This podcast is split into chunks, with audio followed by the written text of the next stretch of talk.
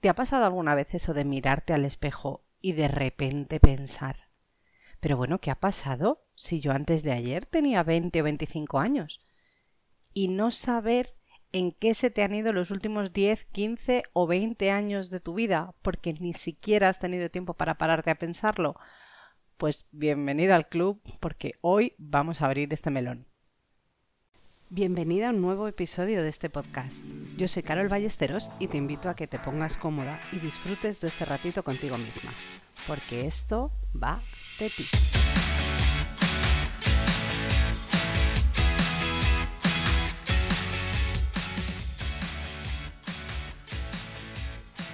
En realidad es algo que experimentamos prácticamente todas, que es normal, aunque se hable muy poco de ello porque obviamente es algo que tiene que ver con el pasar de los años, con nuestra madurez y como casi todo lo que tiene que ver con la madurez de las mujeres, pues es bastante tabú.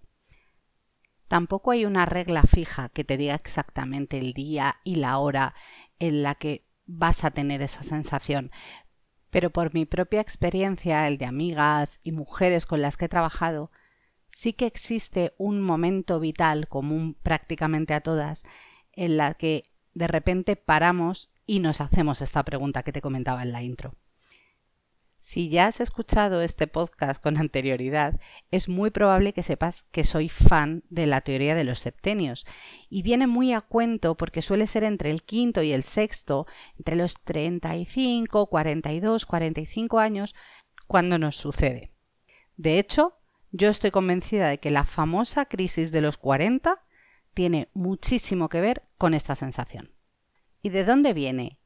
¿Y por qué de repente un día te acuerdas de cuando tenías 20, 23, 25 años y te das cuenta de que ha pasado una década o dos en lo que dirías que es un suspiro y casi sin darte cuenta?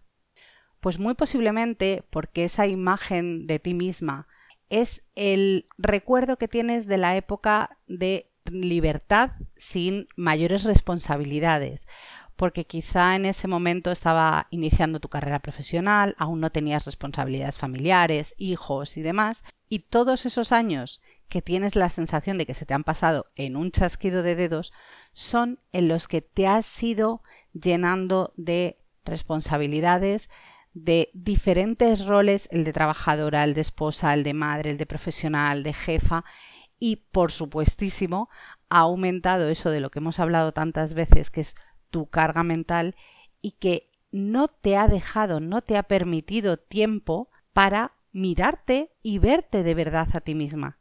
Estabas cumpliendo con otras obligaciones, cumpliendo con ese hacer lo que tocaba hacer, con ascender en lo profesional, con formar una familia, con comprarte una casa, hipotecarte o independizarte para cada una de nosotras los detalles serán diferentes, pero el esquema de la historia es básicamente el mismo.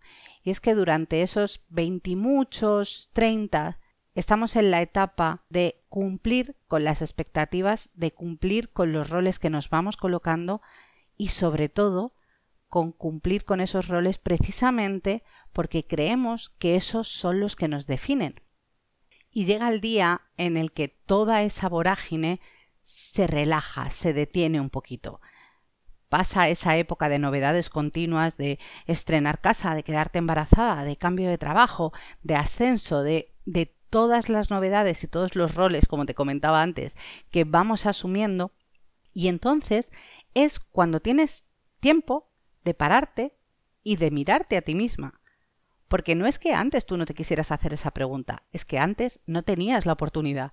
Posiblemente no tuvieras ni el tiempo ni la energía para reflexionar sobre ti misma, sobre tu propia vida, sobre dónde estabas y dónde querías ir. Y aquí es donde abrimos el melón, porque lo realmente difícil de hacerte esa pregunta, de plantearte dónde estás, en qué se te han ido los últimos X años de tu vida, y sobre todo si estás donde querías estar, es precisamente responderla, es enfrentarte a la posibilidad de que donde estás hoy no sea donde quería estar a tu edad esa chica de 20 o 25 años. Y a veces puede ser muy complicado tener la honestidad brutal con una misma para reconocer algo así.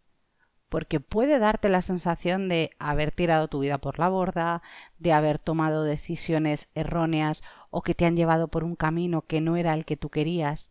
Y eso no es agradable en absoluto. Pero tampoco la historia se termina aquí. Y este es el objetivo de lo que te quiero contar y de lo que te quiero transmitir hoy. El kit de la cuestión de por qué algunas mujeres ni siquiera se atreven a intentar responder a esa pregunta o por qué a otras muchas les da el bajón de la crisis de los 40 es por vivir esta respuesta como una sentencia. ¿A qué me refiero?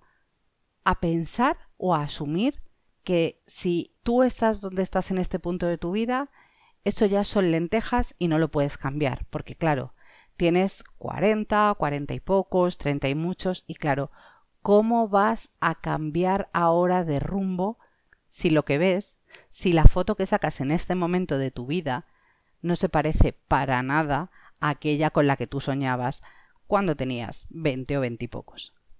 No pasa nada. La clave de todo esto es verlo no como una sentencia, no como mm, la obligación de resignarte a que esto es lo que hay, sino como una oportunidad. Porque cuando te empiezas a hacer preguntas, cuando te haces preguntas sobre ti misma y sobre todo cuando te atreves a darte las respuestas que de verdad sientes, que de verdad conectan contigo, es cuando ahí puedes empezar a tomar decisiones. Y no sirve eso de madre mía, ¿cómo voy a hacer yo ahora un cambio, el que sea? En mi vida si ya tengo 40. Yo sé que suena muy manido eso de que los 40 son los nuevos 30, pero amiga mía, no vivimos en la Edad Media, estás en la mitad de tu vida y posiblemente todo eso en lo que has tenido que invertir muchísima energía y muchísimo tiempo durante los últimos años, ya sea para formarte, para ascender profesionalmente, para criar a tus hijos o para montar un hogar a tu gusto, eso ya ha pasado.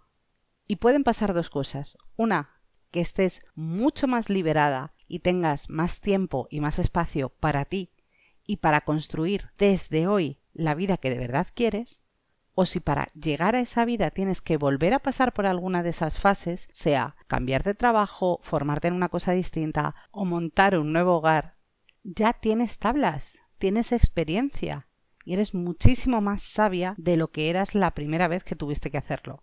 Entonces, no pienses que el camino recorrido hasta ahora es el que va a marcar cómo sea tu vida de aquí en adelante, sino que ese instante en el que tú te permites hacerte una pregunta tan trascendental como mi vida es como yo quería que fuera, y sobre todo cuando te permites a ti misma y te atreves a darte una respuesta, no es un momento más en el camino, es el punto de partida desde el que tú puedes tomar las riendas e ir hacia donde quieres ir.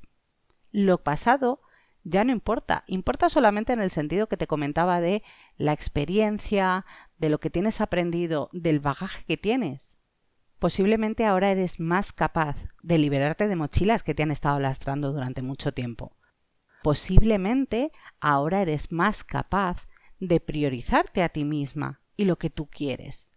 Así que, como te decía antes, no lo tomes como una sentencia, no pienses que lo que ya ha sucedido va a marcar el resto y tu situación es irremediable, sino que experimentalo como una oportunidad de tomar conciencia y de hacer los cambios que necesites y que quieras hacer en tu vida para que cuando te vuelvas a hacer esa pregunta dentro de 5, 10 o 15 años, tu yo del futuro mire a la que eres hoy y le diga, lo hemos conseguido. Estamos viviendo la vida que queríamos vivir. Espero de verdad que si te has encontrado en esta situación resuene contigo, te haga un clic mental y si no te has hecho esta pregunta todavía, aprovecha y en vez de esperar a que un día mirándote al espejo te asalte la duda, hazlo conscientemente y pregúntatelo a ti misma. ¿Estás ahora mismo donde querrías estar en este momento de tu vida? Si la respuesta es sí, enhorabuena. Si la respuesta es que no, toma especialmente sentido esa frase de que hoy es el primer día del resto de tu vida. Hasta aquí el episodio de hoy y como siempre te digo, gracias por estar aquí, por escucharme y espero que nos encontremos de nuevo la próxima semana en Esto va de ti.